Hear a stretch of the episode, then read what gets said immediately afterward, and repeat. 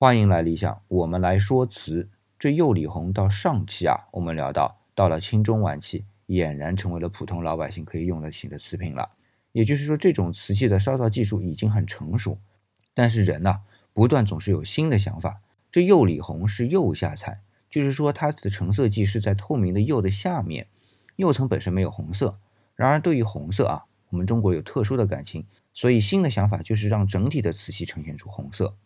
这个过程又非常曲折啊，但我们知道它最终还是达成了，呈现出来的瓷瓶呢叫做红釉。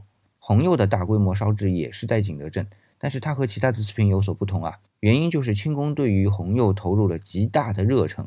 我这里说个名字啊，叫做狼窑红。对，红釉的瓷瓶中有一种就叫狼窑红，就是清康熙年间的督窑官郎廷吉所督造的，它的颜色啊，用书里的话叫做釉凝厚。玻璃感强，佳品呈鲜红色。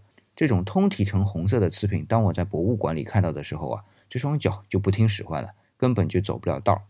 你看啊，同样用铜作为成色剂，当它在白底上以花纹的形式出现，像釉里红啊，和通体呈红色的狼窑红相比啊，这艳丽程度就大不一样了。